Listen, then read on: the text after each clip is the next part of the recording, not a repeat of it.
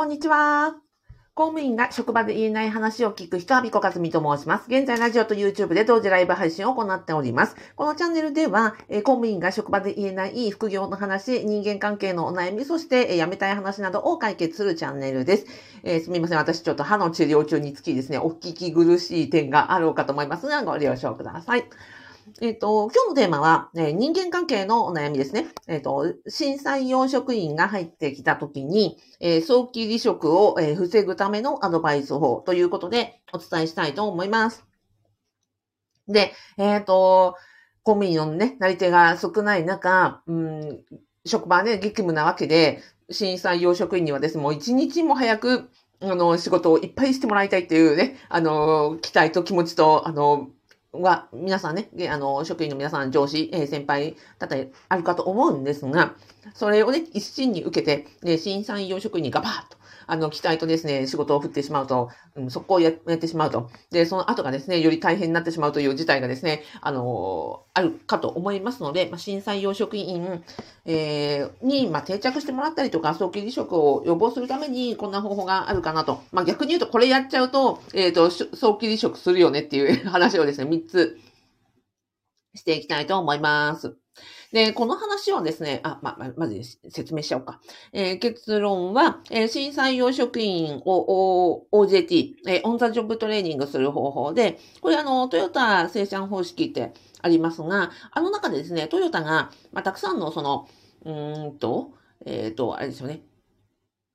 車を作るときの作業員を、えっ、と、たくさん、うん、もう本当にね、何万人とか何十万人とかいるわけですが、の新しく採用した方になるべく早く仕事を覚えていただき、なるべく意欲を持って働いてもらおうという時のですね、トヨタの、まあ、世界でね、行われているトヨタの、えー仕事の教え方というのがありまして、そこにね、基づいてお話をしております。で、仕事の教え方というのは、仕事をどう教えるか。要は業務ですね。業務の内容ではなくて、その業務を教えるときに、仕事を教えるときに、準備をするっていうのが実は、トヨタ生産方式、その仕事の教え方、トヨタ式仕事の教え方では、仕事を教えるときの下準備をするというのが一番のポイントなんですよ。で、それをですね、ちょっと役所流にアレンジをしました。あの、あ、そうそう。はい。で、一つ目、えーまずはご本人の、要は審査用職員のコンディションに気をつけてあげるということですね。えーと、言うまでもなく体調とか、あとご飯食べてきたかとか、トイレ行きたくないかとか、喉乾いてないかとかですね。で、もう採用されて、もう1日目とか2日目とかは、まずは、えっ、と、職場の中のあなたの席がどこだよとか、迷わず明日も来れるかいとかですね。あと、あの、具合をね、あの、緊張して前日眠れなかったとか、あると思いますので、まずはもう、なんか仕事を教えるというよりは、その自分の席がここで、明日も迷わ迷迷わず来れる、明日もそのなんか体調崩さず来れるというところを、えっ、と、が1日目の仕事かなと思います。で、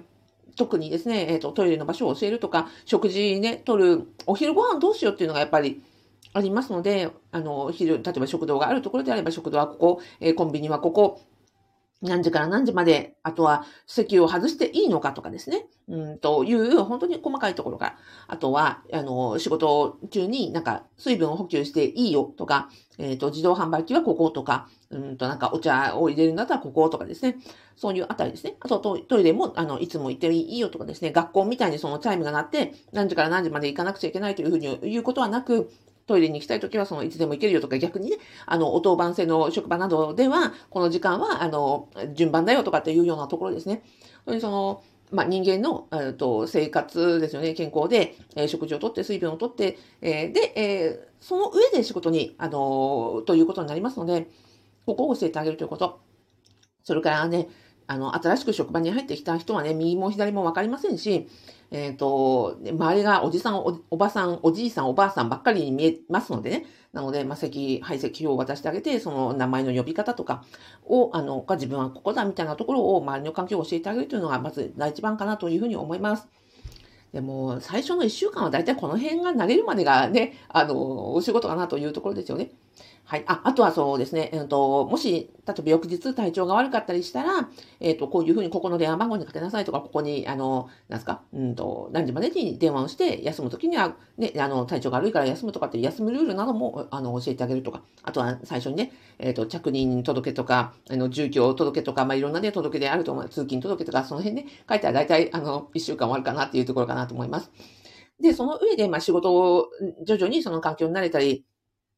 コンディションが整ってきたら、次はまあ、あの、本格的にね、仕事を教えていくということになるかと思うんですが、その時に、まずはですね、なんか教えてあげるというよりは、最初にその相手のね、新参用職員もいろいろなバックグラウンドありますし、学生から新卒で入った人としてもですよ、あの、アルバイトを、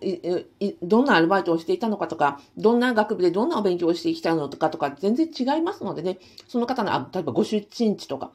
ああと、あの、さすがにな範囲で、あの、仕事を教えるために、えっ、と、聞いておきたいんだけれども、あなたのね、あの、今まで経験したアルバイトってどんなものだったのとか、あなたの学生時代に、えっ、と、お勉強したことは何だったのって、えっ、と、聞いてあげると、その人のに沿った、あの、なんですかね、仕事の教え方ができます。何かというと、例えば、社会人経験がね、あって、えー、入ってくる人だと、まあ、まどろっこしし、あの、学生っぽいことを言っても、逆にそんなこと分かってるよっていうふうに思って、モチベーション下げちゃいますよね。逆に、新卒で、えっ、ー、と、学生時代、そのアルバイトもせずですね、学業に一生懸命だった、その、職業経験が乏しい人にですね、いきなりもう、なんか即戦力みたいなことを言っても、それは、なんか、馴染みづらいわけですよ。なので、ご本人のご経歴を聞きながら、まあ、軽くね、雑談レベルで聞きながら、あこの人は、えっ、ー、と、職業経験、アルバイトの経験？結構ありそうだなとか、あ、この人はなんか法律のね、あの学部にいたんだったら、まあ法律の話を結構突っ込んでしても大丈夫かなとかですね。あとはその実家が離れているの方と、えっ、ー、と、一人暮らしをしているとかですね、その、何でしたっけ？えー、実家から通っているのであれば、まあ生活習慣はね、今までと変わらないかなとか、えー、人、初めて一人暮らしをした人であれば、一人暮らしそのものもね、初めてですから、あちょっとなんか体調とか気をつけないといけないな、みたいなところもあるかと思いますので、まずは仕事を教える前に、ご本人の、えっ、ー、と、コンディションを確認し、それから、えー、整えてもらい、それから経歴を聞きながら、その相手に合った仕事の教え方をしていく。同じ仕事を教えるんでも、ね、電話の取り方一つ教えるんでも全然ね、ご経歴によって違いますので、あのね、テレアポの仕事をしていたような人に教えることと、あの、学生から初めて社会人になった人に教える仕事では全然違いますので、まずは相手の経歴を聞きましょう。三つ目、えっ、ー、と、整理してあげることですね。えー、審査用職員が入ってくると、だいたい職場のね、みんな、わあ、新人だってことですね。あれもこれもやってほしいというので、あの、お鍋にですね、たくさんの具材を一気にぶち込むように、みんなみんなそれぞれ勝手なことを言うわけですね。多分そういう状況になりません？違います？あの、あんまり、採用計画を立て、誰がね、仕事を教える責任者で、あの、計画的にこの時期は何をやってもらうなんていう新人育成計画なんて多分立ててる役所ないんじゃない？あるのかな？あったらすいませんが、あの、コメントで教えてくださいね。うん、計画的にですね、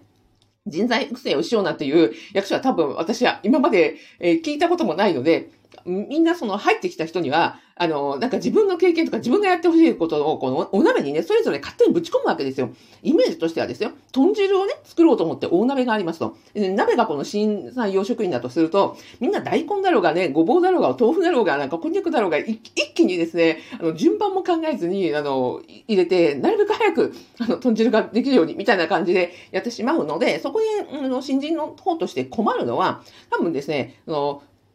いろんな人がいろんなことを言ってくるから、そもそも、なんか順番これと A と B と C と D と E という指示を受けたら、その順番、順位、優先順位がわからないとか、どの順番でやったらいいかわからないとか、A と B と C と E、D と E、E という指示を受けたら、それがなんかこう、単体ではわかる中でも、こう、混同してしまってよくわからなくなってしまうみたいなですね、の鍋の中にいっぱい具材が入ってしまって、えー、それで混乱してるということがよくよくありがちなので、えっ、ー、と、身近にね、いらっしゃる方としては、ま逆に整理してあげた方が、あの、審査養職員は、早期離職をしないで済むかなというふうに思います。なので、例えば何かを教えたいとか何かをやってほしいという時には、今例えばね、手元にどんな仕事があるんですかとか、誰からどういう指示を受けてますかとかですね、そういうのを全体をこの、えっ、ー、と、本人が持っているものをなんか整理してあげて、じゃあこれは、えっ、ー、と、いつでいいかとか、これはちょっと今は難しすぎるから、ちょっとね、あの、先輩とか上司とかとちょっと掛け合ってあげようとかですね、その鍋の中を、ご本人の鍋の中を整理してあげる方が、よりですね、長期的にモチベーションを持って、これを、今はこれをやればいいよ、この順番はこれは、こういうふうにやればいいよというふうにですね、あの、整理してあげると、混乱せず、一つ一つのね、あの、壁を、ハードルを乗り越えて、一つ一つお仕事を覚えて、えー、自分でもできるんだとか、あ、自分も、なんか、あの、一個一個ね、なんかできてるという感覚が得られて、で、その、なんですか、ロールプレイングゲームの、あの、一人一人の敵を倒してですね、経験値を積み上げて、なんかレベルが上がっていくみたいな感覚で、あ、自分も、えっ、ー、と、昨日より今日、今日より来週、あの、なんかこう、レベルが上がってるな、一個一個できてるなという体験があると、早期離職防げていきますので、えっ、ー、と、ね、新産業職員を迎えられる時にはですね、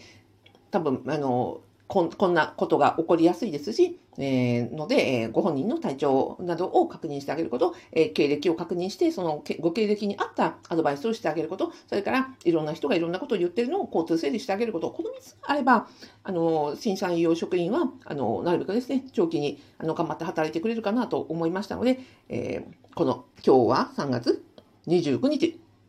4月にですね、新採用職員を迎えられる時にですね、なんか教えるというところで、何かヒントになれば幸いです。